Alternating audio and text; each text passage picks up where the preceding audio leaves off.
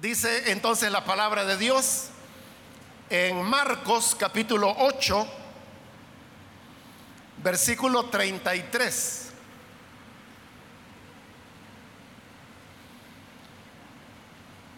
Pero él, volviéndose y mirando a los discípulos, reprendió a Pedro, diciendo, quítate de delante de mí, Satanás, porque no pones la mira en las cosas de Dios, sino en las de los hombres. Solamente eso vamos a leer. Pueden tomar sus asientos, por favor.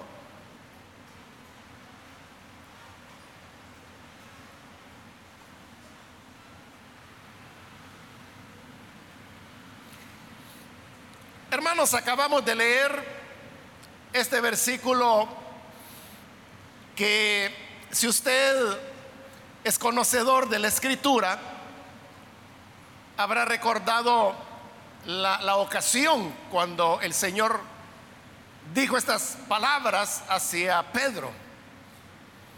Pero si usted no conoce el contexto, lo que había ocurrido es que el Señor Jesús les había anunciado a sus discípulos por primera vez que Él habría de ser entregado en manos de pecadores, quienes habrían de despreciarlo, maltratarlo y finalmente habrían de darle la muerte. Ante este anuncio que el Señor Jesús hizo a sus discípulos, fue que Pedro reaccionó y tomando aparte al Señor, le suplicó que todas estas cosas que él había dicho, que no le fueran a ocurrir, que ni siquiera pensara el Señor en que algo tan grave como lo que acababa de mencionar le pudiera suceder. Como muchas veces, hermanos, yo lo he dicho, cuando Pedro le dijo al Señor que no le ocurriera nada malo, Pedro lo estaba haciendo de la manera más honesta, de la manera más amorosa, porque lo que él decía era el resultado del amor que él le tenía al maestro. Pedro de ninguna manera quería que el Señor fuera maltratado o que fuera torturado y menos que pudiera morir. Entonces, por amor a él, fue que le suplicó y le dijo, Señor, que nada de esto que has dicho te vaya a suceder. Pero a pesar de que lo que Pedro había hecho fue totalmente movido por el amor y de la manera más honesta que se pueda pensar, el Señor le respondió con, las palabras que podríamos decir fueron fuertes. Y es lo que leímos cuando le dice, apártate de delante de mí, Satanás. Y luego le dice, porque no tienes tu mirada puestas en las cosas de Dios, sino en la de los hombres. Entonces note, lo que el Señor le está recriminando a Pedro es que él no está viendo las cosas como Dios las ve, sino que él las estaba viendo como el hombre las ve. Y con solo esa esas palabras del Señor ya podemos aprender una verdad importante. Y es que son distintas las maneras de mirar las cosas de una manera las ve Dios, de otra manera las vemos los seres humanos. Y por lo tanto, cuando tenemos distintos puntos de vista, cuando vemos las cosas de manera diferente, entonces no puede haber una auténtica comunión, o al menos una comunión plena entre esas dos personas, que sería Dios y los seres humanos. Porque nosotros desarrollamos amistad y llegamos a tener una plena compatibilidad con aquellas personas con quienes compartimos los mismos puntos de vista. Pero si estoy diciendo que el ser humano ve las cosas de una manera diferente a como Dios los ve, entonces las cosas entre ellos van a encontrar dificultades.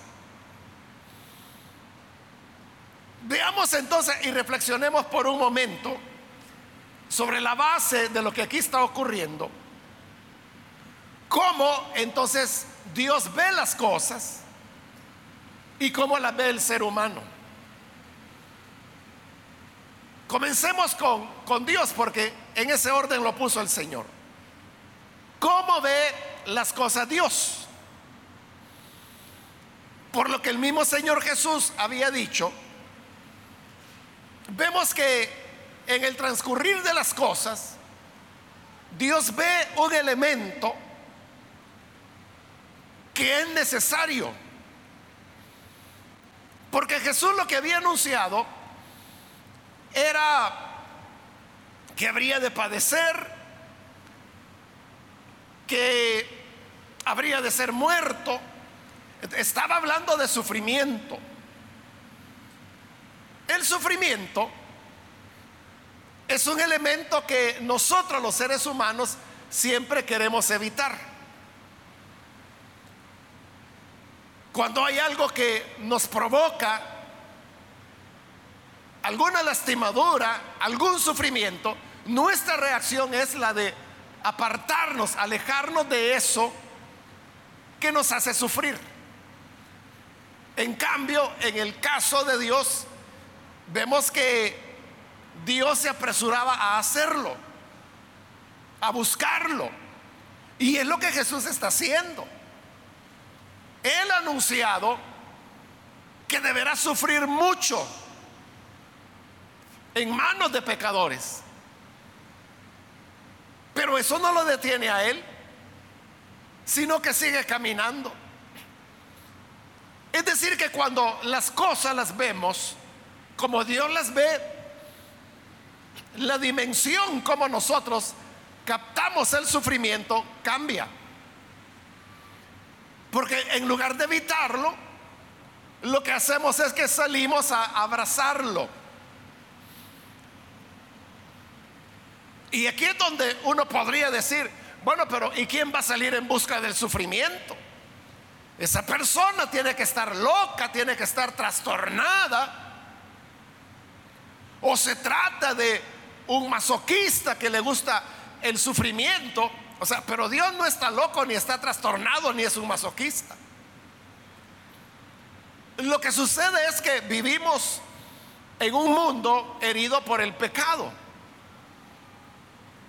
Y Dios no estaba jugando cuando le dijo a Adán y a Eva allá en el huerto, en Edén, que no comieran del árbol del conocimiento del bien y del mal. Y les dijo, porque el día que coman de él, ciertamente van a morir.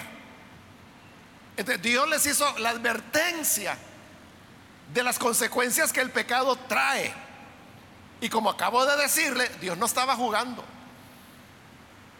Dios sabía que el pecado habría de acarrearle sufrimiento.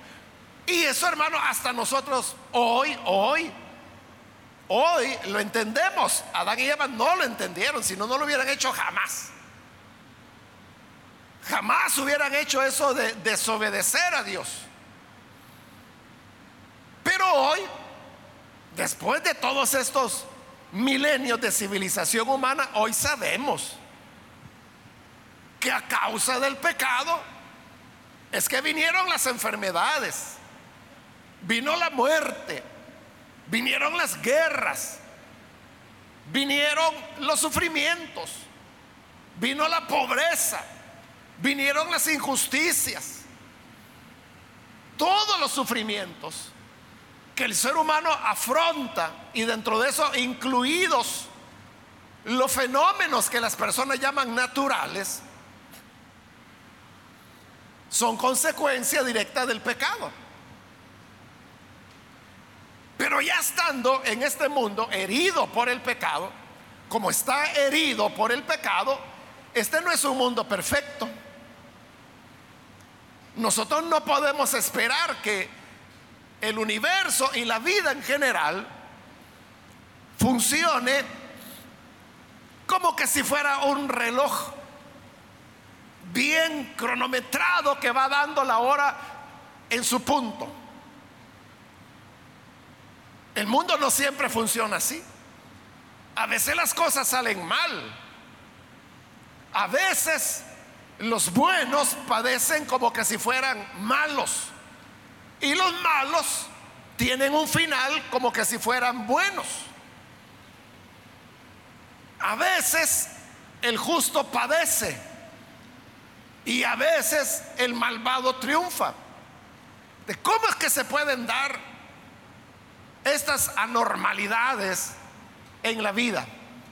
Porque es un mundo herido por el pecado. Por lo tanto, hermanos, nadie, nadie va a salir inmune de este mundo, de esta vida. Todos todos en la vida vamos a afrontar diversas situaciones, diversos problemas que usted dirá, yo esperaba una cosa diferente de la vida. O a veces, hermano, cuando uno piensa en sus seres queridos y que ya murieron, a veces uno piensa y dice, bueno, este mi familiar no merecía la muerte que tuvo. Para ser la persona que fue, merecía más que lo que tuvo en la vida. Pero no fue así. A veces los niños mueren. A veces las personas buenas tienen accidentes. A veces las personas rectas se enferman, padecen, agonizan. De manera que todos tendremos que sufrir las consecuencias y Dios lo sabe. Y aquí está lo más tremendo de todo, hermanos, que Dios nunca cometió pecado. Por lo tanto, Él no tiene por qué pagar los platos que nosotros rompimos. Y sin embargo, él envió a su Hijo para que tomara la humanidad nuestra. Y estando en esta humanidad, hoy lo vemos ante sus discípulos diciendo que le esperan desprecios, que lo van a maltratar, que lo van a torturar, que lo van a, a matar. Por eso es que Él va a abrazar al sufrimiento, porque, como le digo, nadie va a pasar por esta vida sin tener que cosechar el dolor, el sufrimiento del pecado que se cometió y que hemos heredado de Adán. Jesús vino y se sometió a lo mismo con el propósito de redimirnos porque Jesús no iba a la muerte solo por, yo quiero sufrir igual que los seres humanos. eso es cierto. Pero detrás de ese sufrimiento había un propósito. Y es que esa era la manera, ese era el camino por el que nos redimió de nuestros pecados. Entonces, por eso es que Dios ve las cosas incluyendo el tema del sufrimiento. En segundo lugar, Dios ve las cosas sabiendo de que siempre habrán pérdidas. Las pérdidas pueden ser de diferente tipo. Uno puede perder una amistad, uno puede perder a un ser querido, uno puede perder a una persona amada, uno puede perder un empleo, uno puede perder bienes, uno puede perder ahorros, uno puede perder la salud, es decir, la pérdida está siempre presente. De nuevo, y al igual que con el sufrimiento, el ser humano trata de evitar la pérdida. Porque la pérdida nos causa un dolor. Nadie quiere perder a su papá. Nadie quiere perder a su hijo. Nadie quiere perder a la, abuelita. Nadie quiere perder un empleo. Nadie quiere perder la salud. O sea, rechazamos la pérdida. Pero Dios ve las cosas sabiendo que la pérdida es necesaria. Y Dios no solo entendió de que todos debemos tener pérdidas, sino que Él también tendría que tenerlas. Y perdió lo más grande, lo más preciado que Él tenía, su único hijo. No es que Dios tuviera 22 hijos y que de esos se entregó uno y dijo, bueno, perdí uno, pero me quedaron 21. No, Dios solo tiene un hijo. Por eso es que la escritura lo llama unigénito, es decir, único en su naturaleza, único de Dios.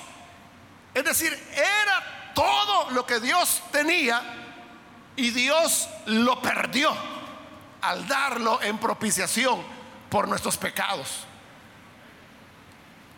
Pero por esa pérdida pagó el precio para poder llevar a muchos más hijos e hijas a la gloria, como lo dice la escritura. Entonces la pérdida es un elemento necesario y por lo tanto Dios lo ve. Está en los planes de Dios.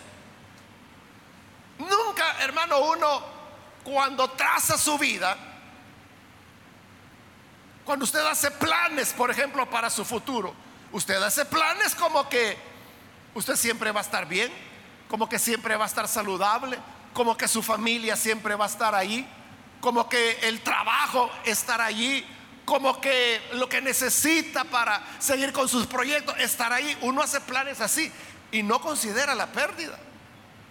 No considera de que un día esa familia pudiera ya no estar un día ya no pudiera tener la salud que tiene, un día las amistades pudiera ser que ya no estén allí, un día la persona que le juró a usted amor eterno, sucede que de repente ya no llegó y no volvió a saber hasta que se enteró meses después que se había ido a vivir con otro fulano u otra mengana a saber a dónde.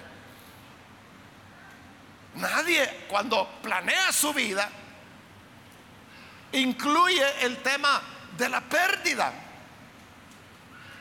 Por eso es que el hombre ve las cosas de manera diferente a como Dios las ve. Pero Dios sabe que habrá pérdida. Y como sabe que la habrá, camina hacia ella, la asimila, sabe en qué momento eso ocurrirá. Porque Dios es el que determina los momentos cuando el Señor Jesús estaba ya en el huerto de Getsemaní, orando al Padre porque al día siguiente lo mataban. Entonces él vino y dijo, Padre, ¿y ahora qué voy a pedir? Voy a pedir que, que me libres de esta hora de la prueba y fíjese, el mismo Señor viene y se responde. Pero para esto he llegado a esta hora. Es decir, el momento había llegado. como antes les había dicho a sus discípulos, la hora ha llegado. Era la hora para la pérdida. Cuando Dios habría de perder a su hijo y el hijo habría de perder a su padre. Por eso es que en la cruz él clamó, Dios mío, Dios mío, ¿por qué me has abandonado? Porque el hijo no podía ver al padre, no estaba ahí, lo perdió. Dios ve eso. Pero veamos otro elemento. Otro elemento, hermanos, que está presente en todo esto que he venido mencionando. Y es de que cuando Dios ve las cosas, Dios sabe que también es necesario el sacrificio. En la vida no hay nada regalado, hermano. Todo demanda un precio. Y para poder pagar ese precio, siempre, hermanos, hay sacrificios que uno debe hacer, uno debe asumir. Como le digo, en la vida no hay nada gratis. Puede ser incluso que usted sea hijo o hija de una familia pudiente que tiene sus recursos. Y usted dice, bueno, qué dichoso ese muchacho o esa muchacha que nació en el hogar mucha plata y por lo tanto nació ya con la vida resuelta, con bienes y con dinero. Pero aún esa persona tendrá sacrificios que cumplir. Tendrá que sacrificar algo en la vida. Uno puede gozar de muchos privilegios, pero habrán elementos a los cuales uno tiene que renunciar. Porque así funciona la vida. Dando es como recibimos. Nadie puede estar solo que recibe, recibe, recibe, recibe, recibe y sigue recibiendo y recibiendo. no es posible, en algún momento algo tendrá que dar. Y lo que se da no es una cosa pequeña. Por eso es que se llama sacrificio porque es algo que nos cuesta. Es algo que la persona renuncia voluntariamente a eso. Pero de nuevo, hermanos, aquí tenemos otro aspecto que al igual que el sufrimiento y la pérdida, al ser humano no le gusta. ¿Qué ser humano es el que le gusta hacer sacrificios?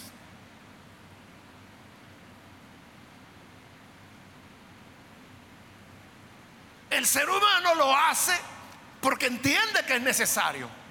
Alguien puede decir, fíjese que me salió un buen trabajo, con un buen salario. Ese es el lado bueno, pero el lado malo es que me toca ir lejos de la ciudad y no voy a poder ver a mi familia más que los fines de semana. Eh, Allí tiene hay una buena oportunidad, un buen trabajo, pero demanda un sacrificio. Y ese sacrificio es que tiene que estar sin su familia. Y eso es lo que no nos gusta a los seres humanos. Por eso es que el hombre no lo ve. Al hombre no le gusta ver el sacrificio. Pero como Dios sí sabe la realidad y sabe cómo funciona el universo que Él creó, Él sabe que el sacrificio, al igual que el sufrimiento, al igual que la pérdida, son elementos imposibles de evadir. Lo que el Señor Jesús hizo fue ofrecerse a sí mismo en sacrificio por el pecado. Pero de nuevo, ¿quién es el ser humano que en sus planes establece yo voy a sacrificar esto, o cuando tenga 20 años voy a sacrificar esto otro, y cuando tenga 40 voy a sacrificar. Eso no está en nuestros planes, porque no pensamos en eso, porque los seres humanos vemos las cosas de una manera y Dios las ve de manera diferente. Y eso es lo que Jesús le reclamó a Pedro. No tienes tu mirada en las cosas de Dios, en lo que Dios ve. Tienes tu mirada en las cosas de los hombres. Estás viendo, analizando y juzgando solo desde la perspectiva humana y no desde la perspectiva divina, que incluye el sufrimiento, la pérdida y el sacrificio. Bueno, ya hablamos ahí, hermanos, un poco de, cómo Dios ve las cosas. Pero ahora reflexionemos un momento en cómo la ve el hombre, cómo ve el hombre las cosas. Volvamos a Pedro. Le dije, cuando Pedro apartó al Señor y en privado le dijo, mira Señor, que no te vaya a ocurrir nada de todas esas cosas malas que acabas de decir. Porque el Señor había hablado de su muerte. ¿Qué es lo que quiere Pedro? No quiere que el Señor vaya a morir. ¿Y por qué no quiere que muera? Porque no quiere separarse de Él, porque lo ama. Y nosotros, hermanos y hermanas, a las personas que amamos, no queremos que les pase nada malo. O sea, hasta donde llega nuestra posibilidad humana, nosotros lo que queremos es proteger a las personas. ¿No le ha dado deseo usted alguna vez de que a esa persona que usted ama tanto, usted quisiera tenerle en una urna de cristal para que no le dé, pero ni el viento? eso quisiera uno. Pero uno no puede andar, hermano, todo, todo el tiempo ahí con una urna detrás de las personas, protegiéndola. ¿A qué es a lo que le teme al hombre? El hombre a la separación. ¿Qué era lo que Pedro quería? No separarse jamás del maestro. Igual que nosotros, no queremos separarnos jamás de las personas a quienes amamos. Hermano, hermana, ¿cuándo quisiera usted que se muera su mamá? ¿O cuándo quiere usted que se muera su papá? Usted me va a decir, Dios mío, hermano, ¿qué está diciendo? ¿Por qué me hace esa pregunta tan fea? Porque ni queremos pensar en eso. Eso es ver las cosas como el hombre las ve. O sea, yo le entiendo, porque yo soy humano también. No queremos la separación. Nosotros lo que queremos es estar unidos para siempre.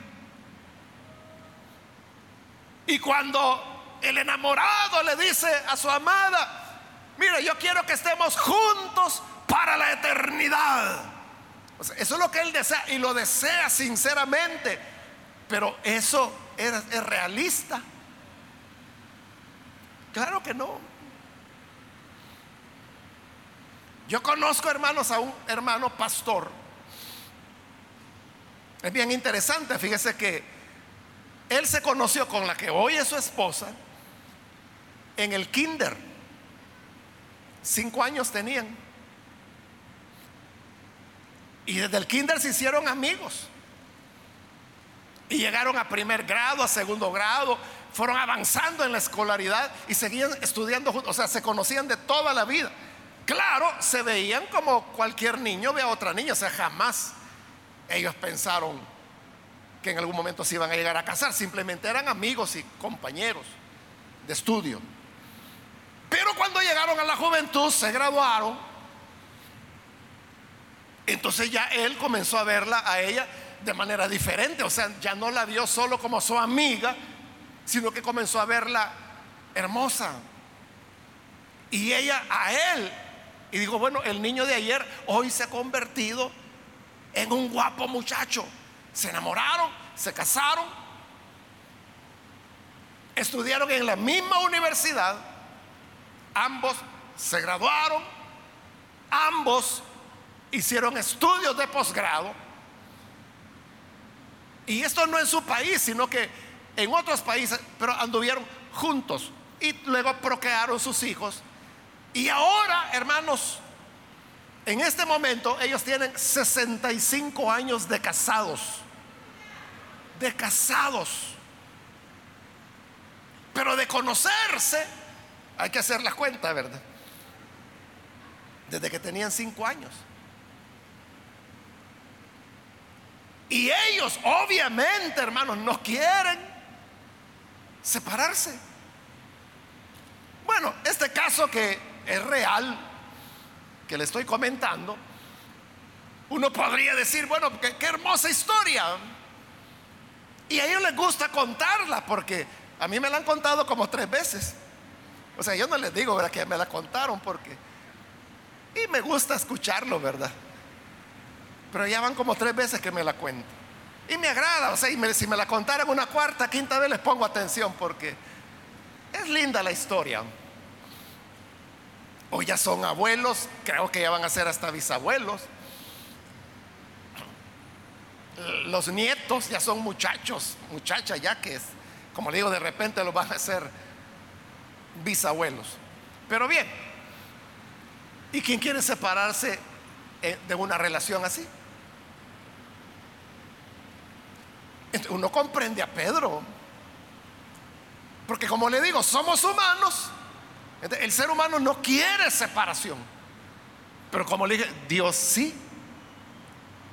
Porque si no, no, va a haber remedio, no va a haber forma de salir de la situación de pecado en la cual se encuentra la humanidad. El otro elemento, hermanos, no era solo que Pedro iba a perder al maestro y por lo tanto habría separación. El otro elemento es que Jesús no solo había dicho, yo me voy a morir, porque al fin y al cabo, hermanos, el morir sabemos de que si el Señor no viene antes, ¿verdad? A todos nos va a llegar. Hermanos, dentro de 100 años ninguno de los que estamos aquí vamos a quizá ya ni ser recordados. Para entonces a saber qué va a ser aquí, ¿verdad? Sí. Pero la realidad, o sea, sabemos que todos moriremos. Ahora, pero no solo era cuestión que Jesús iba a morir, era cómo habría de morir. El Señor fue claro. Él dijo que habría de padecer mucho, ser desechado de los ancianos ser muerto y de una manera violenta. Entonces, no iba a morir, iba a ser asesinado. De cuando Pedro se da cuenta, él entendió de lo que el Señor estaba hablando. Entonces va y le dice, Señor, que no te vaya a pasar nada de eso. ¿Qué era lo que Pedro quería? Que el Señor no le ocurriera nada malo, que no lo golpearan, que no lo bofetearan, Pedro no sabía lo que habría que ocurrir, pero Pedro no quería, si lo hubiera sabido, Pedro no hubiera querido que el Señor fuera azotado, que fuera escupido, que le hubieran arrancado la barba, como dijo el profeta Isaías, que lo hubieran coronado de espinas, que le hubieran hecho cargar un madero y que luego lo hubieran crucificado allá en el monte de la calavera. De ninguna manera. O sea, porque ¿quién quiere que le torturen a alguien a quien ama? Nadie lo quiere. En otras palabras, ¿qué era lo que Pedro quería para el Señor? Que no le pasara nada. Es decir, que no le pasara nada malo. En otras palabras, que fuera invulnerable. Que tuviera inmunidad que no fuera a tener un accidente, que no fuera a tropezar, que no lo fueran a lastimar, que no, o sea, lo que uno quiere para sus seres queridos, ¿verdad? Uno no quiere que a su hijo le ocurra una tragedia, un percance, uno no quiere eso. Porque así ve el hombre. Esas son las cosas del hombre. Poner la mirada en las cosas del hombre es esperar que las personas a quienes amamos sean invulnerables o nosotros mismos ser invulnerables.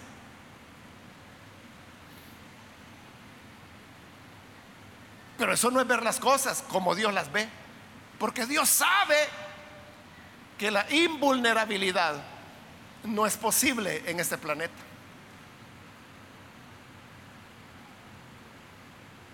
Todos vamos a ser afectados de una manera u otra,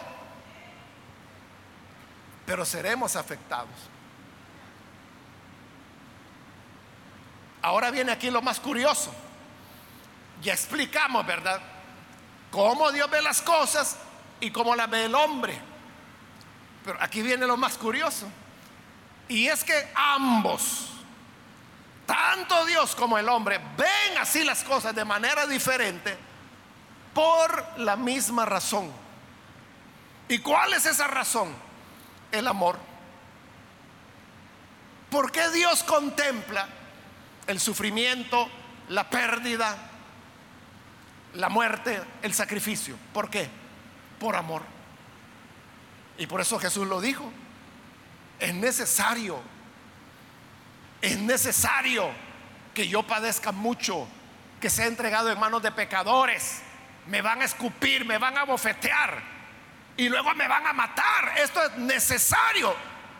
¿Por qué es necesario? Porque vivimos en un mundo herido por el pecado. Y por amor, Jesús se, como le dije al principio, salió al encuentro del sufrimiento, de la pérdida, del sacrificio. Por amor.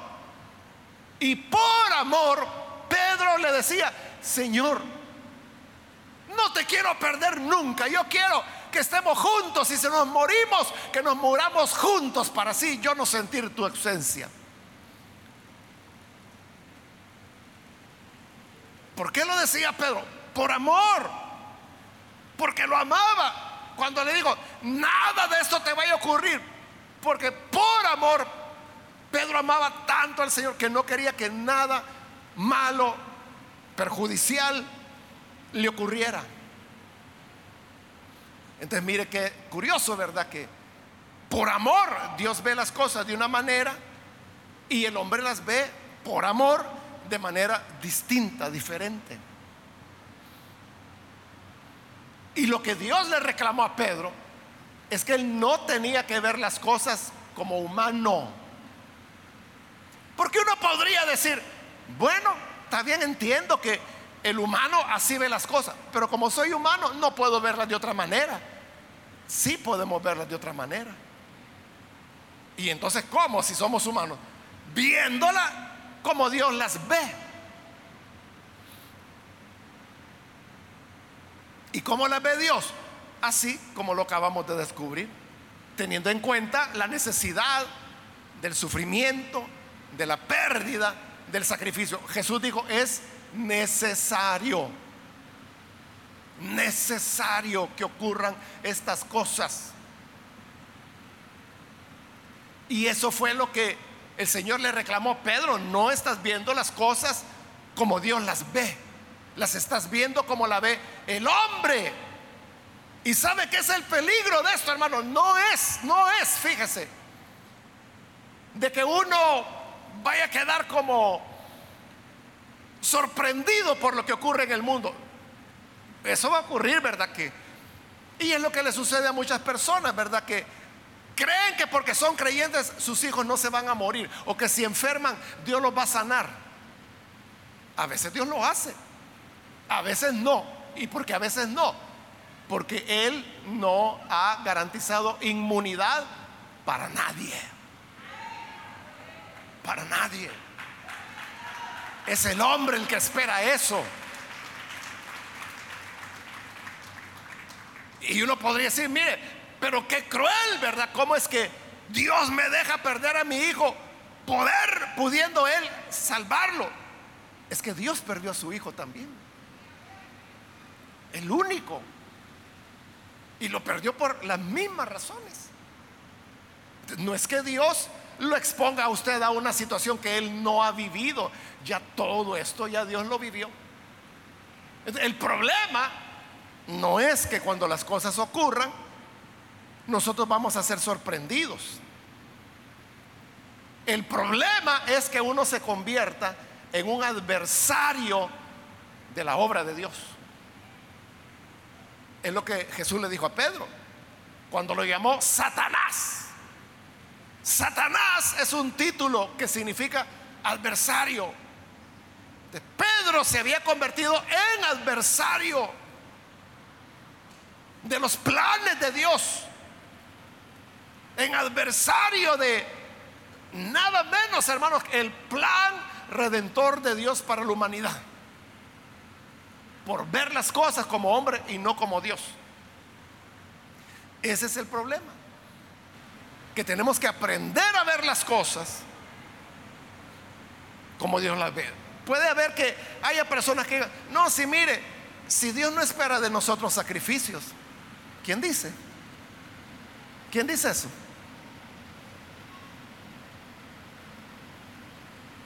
O sea, si él mismo tuvo que sacrificar a su hijo. Eso es lo que Pedro no veía, la necesidad del sufrimiento. Y al no ver la necesidad se convierte en adversario de los planes de Dios. Porque eso es lo que estaba haciendo, entorpecer la voluntad divina. Hermanos y hermanas, ¿cuánto hay que aprender de este pasaje? Que Dios nos ayude para que podamos conocer más del Señor y de su voluntad y que con su gracia comencemos a ver las cosas como Dios las ve y ya no como los hombres la ven. Amén.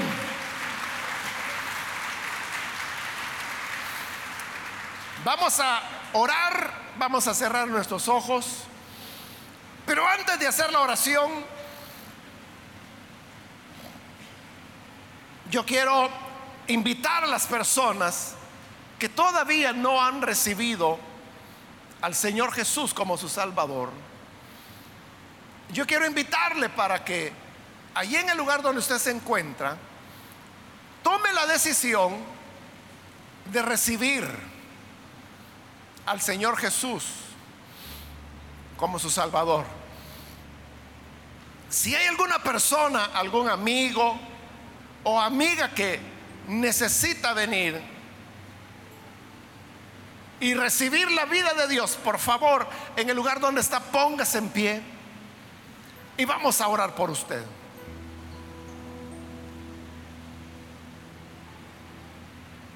¿Alguna persona que necesita recibir al Hijo de Dios? Póngase en pie y vamos a orar. Venga. Hoy es el día adecuado para que la gracia de Dios le alcance. Hay alguna persona que necesita entregarse al Señor por primera vez, póngase en pie. Y vamos a orar.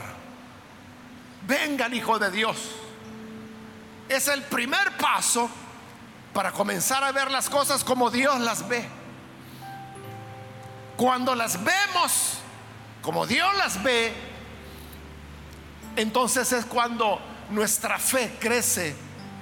Ya no acusamos a Dios, ya no le reclamamos nada, porque entendemos que así es este universo por causa de nuestro propio pecado. ¿Quiere venir a Él? Póngase en pie. Es momento. También quiero aprovechar si hay hermanos o hermanas que se han alejado del Señor, pero hoy necesita reconciliarse. De igual manera, póngase en pie, por favor. Si hay alguien que necesita reconciliarse, póngase en pie. Lejos de Dios, no tenemos esperanza. Muy bien, aquí hay una persona que Dios lo bendiga. Alguien más que necesita reconciliarse con el Señor puede ponerse en pie y vamos a orar por usted.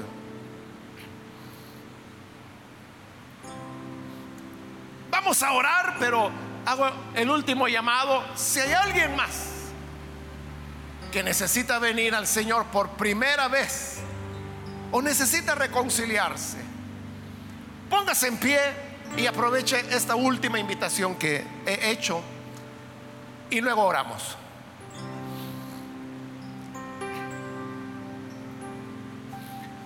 A usted que nos ve por televisión, quiero invitarle para que se una con esta persona y con nosotros en esta oración. Reciba al Señor en su corazón.